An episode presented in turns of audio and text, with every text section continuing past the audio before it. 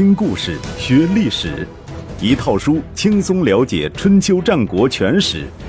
有声书《春秋战国真有趣》，作者龙震，主播刘东，制作中广影音，由独克熊猫君官方出品。第十七集，细节决定成败。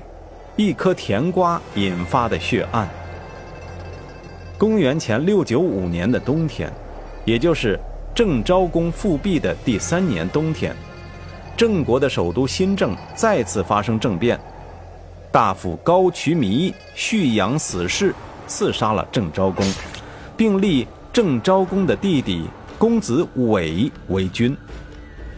高渠弥是郑庄公时代的猛将。随着郑庄公东征西伐，立下过汗马功劳，因其战功赫赫，郑庄公曾经考虑提拔高渠弥为上卿，但是因为世子忽的坚决反对而作罢。高渠弥由此对世子忽怀恨在心。郑昭公二度为君后，高渠弥又怀疑郑昭公终归有一日会对自己下手，怨恨加上恐惧，使得他铤而走险，发动了政变。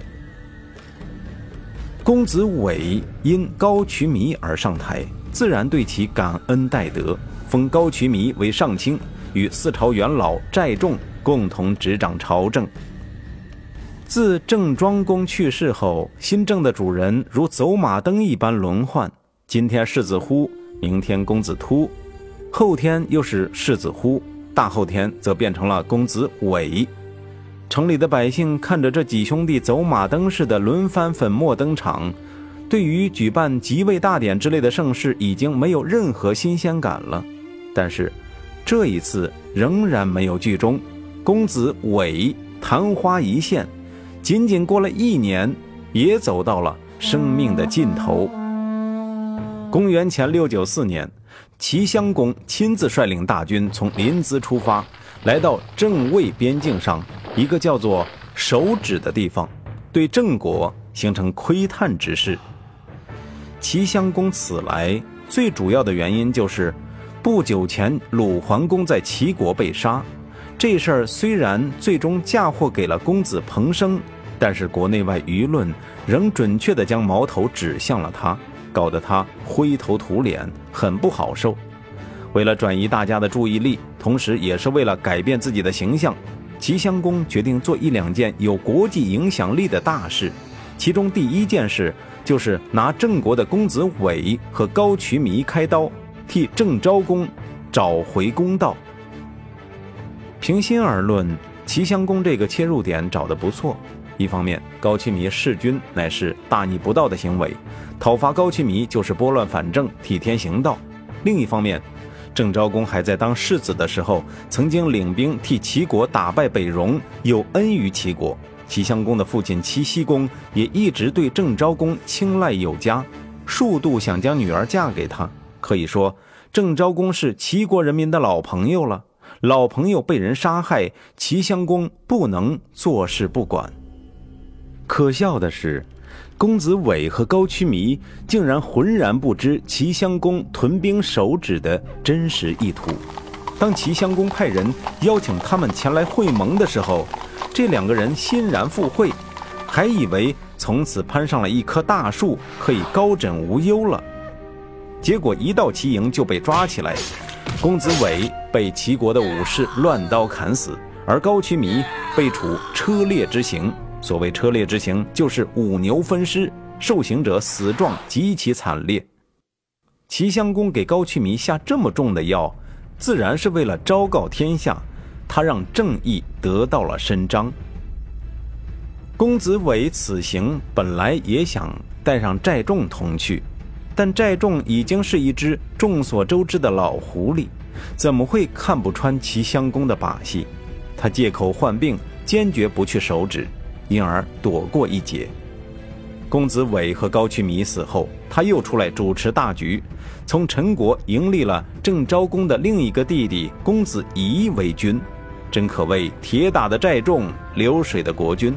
这样算起来，他已经是郑国的六朝元老了。真不明白，郑国上上下下怎么就能容他翻手为云，覆手为雨，把迎立国君当把戏呢？郑国的老百姓再一次打起精神，欢天喜地地庆贺了新君的即位。齐襄公重塑形象的第二件大事是帮助魏惠公复国。前面说过，魏国人于公元前六九六年发动政变，立公子钱谋为君，将宣公的儿子魏惠公赶到齐国。魏惠公在齐国一住七年，齐襄公即位之后。本来对魏惠公也不感冒，长期将他晾在一边，不闻不问。现在为了扬威于诸侯，齐襄公决定尽舅舅的一份力量，将这个外甥送回去。公元前六八九年，齐襄公发动诸侯讨伐魏国，参加讨伐的还有齐、鲁、宋、陈、蔡等多国部队。这是一场没有悬念的战争。齐襄公甚至将文姜带到军中，一路玩乐。以利而行，联军于这一年夏天举兵，直到第二年春天才进入魏国边境。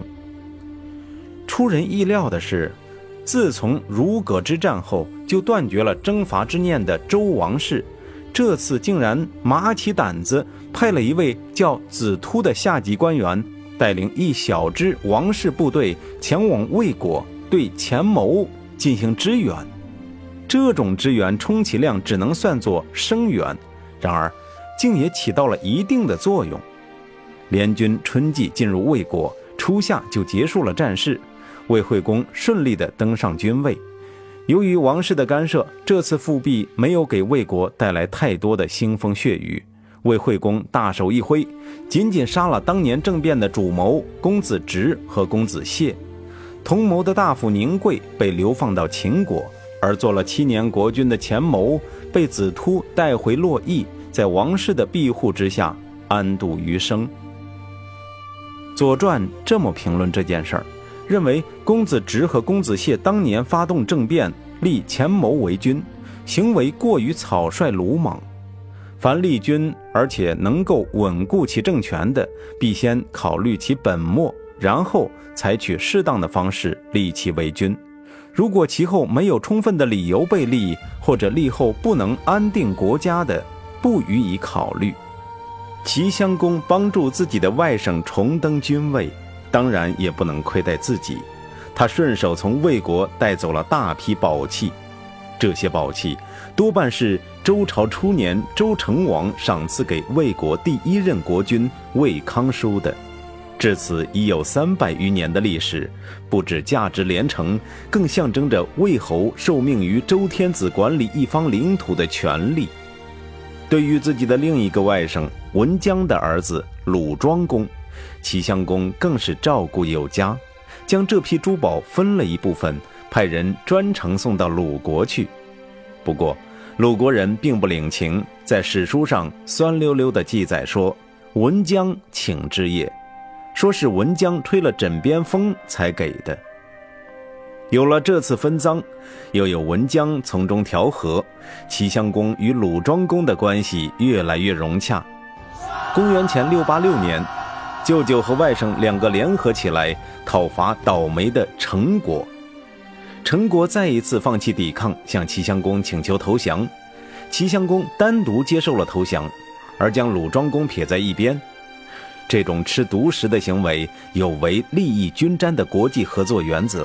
鲁庄公的弟弟庆父很不服气，一时间恶向胆边生，向鲁庄公建议说：“我们最好趁着这个时候偷袭齐军，齐军没有防备，必定大获全胜。”鲁庄公吓得连忙捂住庆父的嘴，小心翼翼地把他拉到角落里，批评说：“人家投降齐国而不投降鲁国，是我们的德行不够。”齐军有什么罪呢？下书上说，要下苦功培养德行，德行具备之后，别人自然会降服。这就是所谓的以德服人。我们现在这水平，还是老老实实回去修行，等待时机吧。悄然领兵回国。对于鲁庄公的行为，后世的评价很高，认为他注重反思自己行为操行，遇到任何问题总是从自身出发找原因，严厉批评自己，很少责难别人。在那充满怨恨的杀伐之势，能够不为血气所驱使，不轻易挑起与大国的战争，是明君应有的风范。我只能说，他的脾气真好。就在齐襄公踌躇满志，准备倚仗武力号令中原，重振大国雄风的时候，公元前六八六年的冬天，一场宫廷政变击碎了他的春秋大梦。和那个年代诸多盛极一时的人物一样，他那看似强大的国家政权和战争机器，其实都建立在一种极度虚弱的平衡之上。一旦这种平衡在某个方面被打破，很有可能导致整座大厦失去平衡，轰然坍塌。只不过，齐襄公的倒台比别人更富有戏剧性，起因只是一个甜瓜。事情还得从一年前说起，公元前六八七年七月，正是甜瓜成熟的季节。齐襄公派大夫。管之父连称前往葵丘戍边，镇守边疆是一份很辛苦的工作。按照当时的通例，士兵戍边满一年就要轮换，如果超过一年还没有人前来换岗，可以擅自离岗，不做逃兵处理。当时齐襄公也是这样安排管连二人，说：“即瓜而待。”意思是明年瓜熟的时候，寡人派其他人去葵丘轮换二位。不必担心。有了齐襄公这句话，连称和管之父虽然不太情愿，但还是带着士兵前往葵丘去了。边疆的生活着实单调，不止人烟稀少，还单调乏味，远不如城里的丰富多彩。两个人在那儿的生活百无聊赖，业余时间也就是钓钓鱼、打打牌、喝喝酒，实在郁闷不过，便光着膀子站在旷野里喊几嗓子。听听远处的回音，憋不住了，就跑到附近村里抓几个姑娘，有时其乐也融融，有时其乐也泄泄。总之，一年时间晃晃悠悠也就过去了。某个炎热的夏日，两个人铺了张席子，坐在大树下纳凉。士兵端了一盘新鲜的甜瓜给他们解暑。吃着吃着，连称突然说：“瓜熟了呀！”管志富一只脚踩在凳子上，一脸络腮上还挂着甜瓜汁儿，也恍然大悟道：“瓜熟了呀！”可是瓜熟了很多天，也不见齐襄公派人来接管工作。看来齐襄公把这两个人的事儿给忘了。这也难怪，他成天想着东征西讨，干涉他国的内政，还要抽时间和文姜约会。不在戎车上，就在文江的绣榻上；不在文江的绣榻上，就是在去文江绣榻的路上。哪里还记得起葵丘还有那么两个人在傻乎乎的等着他派人去轮岗啊？没过多久，葵丘的边疆部队派专人不远千里给国君送来一个熟透了的甜瓜。齐襄公吃了两口，觉得味道很不错，点着果盘责备使者说。这么好吃的瓜，应该多送两车来，怎么只有一个？使者说：“这个，呃呃，那个，连称大夫和管之父大夫说，嗯，这个瓜，您知道的，就那什么。”齐襄公把瓜往盆里一扔，瞪了他一眼。使者吓得打了个寒噤，头垂得更低了。他们说，瓜又熟了。您该找人去带他们了。齐襄公又好气又好笑，抄起一块甜瓜，咬了一口。唉，那么点破事儿，犯得着都这么大一圈子吗？你回去告诉他们，下次瓜熟的时候再说。使者这回没敢多说，是，一溜烟跑了。这时候，齐襄公还没有意识到，他的言而无信已经给自己埋下一颗定时炸弹。使者回到葵丘，将齐襄公的话对连城和管之夫一说，这两个人当场便跳起来，也不顾得有旁人在场，吹胡子瞪眼，摔杯子摔碗，发了一晚上牢骚。发完牢骚，他们端起酒杯，瞪着两双布满血丝的眼睛，眨巴眨巴，就做了一个大胆而草率的决定：杀掉昏君，以泄心头之恨。荣格的共识性理论告诉我们，几件毫不相干的事，如果在同一时空相遇，产生的效果往往是极其巨大的，以至于人们禁不住以为这些事情其实是冥冥之中已经注定。公元前六八六年，当连称与管制父阴谋作乱的时候，一个叫公孙无知的人进入他们的视线，使得他们眼前一亮，暗自感叹。这个人简直就是为了造反而生的。公孙无知是齐国的王室子弟，他的父亲仪仲年是齐僖公的同胞弟弟。齐僖公在世的时候，对公孙无知这个亲侄子宠爱有加，允许他穿着打扮如同嫡子。在那个年代，嫡子的地位远远高于庶子。嫡子不只享有继承权，在平时的穿着打扮、出行仪仗，甚至膳食待遇上，也区别于庶子。这样做的目的，主要是为了体现封建等级制度的权威性，培养庶子对嫡子的服从意识，以维护统治阶级内部的稳定。对于齐僖公来说，公孙无知连庶子都不是，却让他穿上了嫡子的衣服，享受了嫡子的待遇。对他来说，其实不是一件好事儿。齐襄公还在当大子的时候，对公孙无知享受与自己同等的政治待遇就很有意见。等到他即位为君，立刻抓住公孙无知越级穿衣服这件事儿做文章，在众人面前将他好好奚落了一番，降低了他的政治待遇。齐襄公这么做当然是简单粗暴了点儿，但是并没有做错。只不过公孙无知也是骄傲惯了的人，当众挨了一顿批之后，颜面尽失，自然就对齐襄公产生了不满，进而有了取而代之的想法。连称和管之父想杀齐襄公，但他们不能解决杀死齐襄公之后的问题，没有办法建立一个具备合法性的新政权。公孙无知想取齐襄公而代之。但他现在无权无势，手里无兵，只能依靠别人。这三个人凑到一起，上面的问题就基本上解决了。他们很快达成一致，分好了工。连广二人负责杀人，公孙无知负责以王室子弟的身份建立新的政权。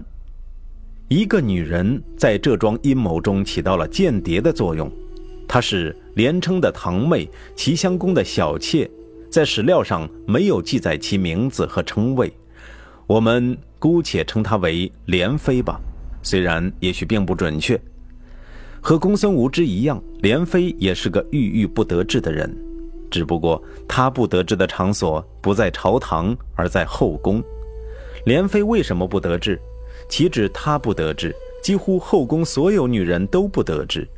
前些年，周天子郑重其事地将女儿王姬嫁给齐襄公做老婆，第二年也就郁郁而终了。这一切都是因为那个从鲁国回来的文姜，他以苏风媚骨带给齐襄公无限美好的偷情感觉，成为了齐国后宫佳丽共同的噩梦。为了争取莲妃入伙，公孙无知牺牲了自己的色相。他许诺，如果事成之后当上国君，就立他为夫人。这个诱惑实在太大了，连妃不用掰手指头都算得出国君夫人与小妾之间的差距。他立马答应了公孙无知的要求，同意当他的同伙，为他们提供齐襄公的情报。齐襄公并未意识到危险临近。这一年十二月，他带领群臣和宫内人员前往孤坟赏雪，并计划在贝丘举行狩猎活动。这一消息通过后宫被传到公孙无知那里，他与连称、管制父三人决定动手。说来也是冤冤相报，齐襄公在贝丘打猎，冷不丁冒出一头野猪来，挡在他的车前。齐襄公命贴身小厮孟阳射杀他。孟阳拉开长弓，瞪大眼睛一看，大惊失色。这哪里是猪？分明是公子彭生。齐襄公又惊又怒，骂道：“彭生哪敢见我！”抢过弓来，搭箭便射。没想到那野猪如人站立，不住哀啼，把齐襄公吓得魂飞魄散，从车上滚下来，不但崴了脚，还丢了鞋，十分狼狈。回到孤坟的行宫，齐襄公方才发现自己有一只鞋不见了，叫了仆人费来问。仆人即四人，也就是后世所谓的太监。仆人费说。鞋子大概被野猪给叼去了吧？这不是哪壶不开提哪壶吗？齐襄公一肚子火，正没处发泄，正好拿屠人肺来撒气，亲自操起皮鞭，将屠人肺打得皮开肉绽，鲜血淋漓。屠人费好不容易一拐一拐地出了宫门，没走几步就遇到一群黑衣武士，他想叫，还没叫出声，被对方拿刀柄一撞，就倒了。昏君呢？问话的人是连称，在，在寝宫睡觉。把他杀了。连称简短的吩咐，便带着人就往里冲。屠人费一把抓住他的衣角，千万不要杀我，留我的小命，我可以，我可以进去做内应。他把衣服退下来，让连称看他背上的伤口，没错，新鲜的，还流着血。连称信了他，让他先潜回行宫当内应。这一举动虽然没有影响这次行动的最终结果，但从战术上讲，显然是犯了个低级错误。错就错在连称低估了屠人费的奴性。屠人费跌跌撞撞跑回寝宫，上气不接下气地把外面遇到的事儿讲给齐襄公听。齐襄公吓得脸色煞白，不知道如何是好。倒是屠人费有主见，将齐襄公藏在帷幕之后，又要孟阳穿上齐襄公的服装，躺在齐襄公的床上当他的替身。屠人费自己则装作向连称通风报信，再一次出宫，企图趁连称不注意将其刺杀。当然，屠人费没有成功，连称等人杀死屠人费，又在宫门之内杀死了护卫十之分如，径直闯进齐襄公的寝宫。将孟阳砍死在床上。孟阳的死到底没能挽救齐襄公，刺客们都是老手，将孟阳砍死之后，拿灯一照，年少无须，发现那不是要杀的人，遂四处搜索，突然发现帷幕之下露出一只鞋，便知齐襄公藏在幕后。拉出来一看，齐襄公脚上只穿着一只鞋，原来刺客看到的是另外一只。而且就是原先以为被野猪叼去的那只，我不能只站在现代人的立场上来评估古人的所作所为，比如屠人费的所作所为。一代人自有一代人的价值观，脱离历史背景来对他们评头论足，等于是放马后炮，很有失公允。但我忍不住要说，屠人费如果有来生，还是继续做奴才吧。齐襄公这个人在历史上的口碑不太好，主要原因，一是作风不检点，长期与自己的妹妹文姜乱伦通奸，还公开高调的丝毫不避人耳目；二是生性残暴，连别国的国君臣子也照杀无误，先后杀死了鲁桓公、公子伟和高渠弥等人；三是嫁祸于人。公子彭生杀鲁桓公，明明是他的主意，但他为了掩饰自己的罪行，又将公子彭生杀掉。四是好坏不分，魏惠公明明是个阴险小人，在魏国很不得人心，他硬要帮助魏惠公复国，连周王室都看不下去，要出面干涉。五是言而无信，派连称和管之父守卫葵丘，到了约定的时间又不让人回来。结果引发叛乱。齐襄公在位的时候，行事反复无常，让人捉摸不定。他的弟弟公子小白身具伴君如伴虎，在鲍叔牙的陪同下，早早避往居国。公孙无知弑君之后，齐国大乱。齐襄公的另一个弟弟公子纠，则在管夷吾、招呼的陪同下，逃往鲁国，寻求政治避难。公子小白和公子纠的故事很快就要讲到，这里有必要先将另一个重要人物文姜的命运做一番交代。齐襄公死后，文姜回到了鲁国，在鲁国度过了自己的余生。公元前六七九年，齐桓公开始崭露头角的时候，他曾经有一次回齐国省亲的记录。按照当时的规矩，女人出嫁之后，如父母在，可以归宁；父母不在，则只能派卿大夫回国代为问候娘家人。因此，文姜的这一次省亲又被鲁国的史官视为。非礼的行为，从当时的国际环境来看，文姜的这次省亲，倒很有可能是正儿八经的前往齐国开展夫人外交，以齐桓公姐姐的身份为齐鲁两国建立战略同盟牵线搭桥。而公元前六七五年和公元前六七四年，他又有两次前往居国的记录，目的不明。后世有人大胆推测，说他很有可能与居国的某人有奸情，因此连连前往居国与之相会。这种推测站不住脚。按照时间推算，那时文姜至少也有五十多岁了，早已经年老色衰，哪里还能招蜂引蝶？比较靠谱的推测是。齐桓公上台得到居国人的鼎力相助，因而齐桓公对居国人总是礼遇有加。文姜前往居国，乃是致力于搞好鲁国与居国的关系，曲线外交，间接为鲁庄公讨好齐桓公。公元前六七三年，乱世佳人文姜寿终正寝，结束了他风流多情、藐视礼法、充满争议的一生。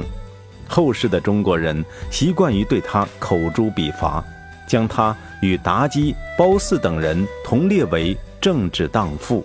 但是，很少有人客观地问一句：在那个礼崩乐坏的年代，女人何为？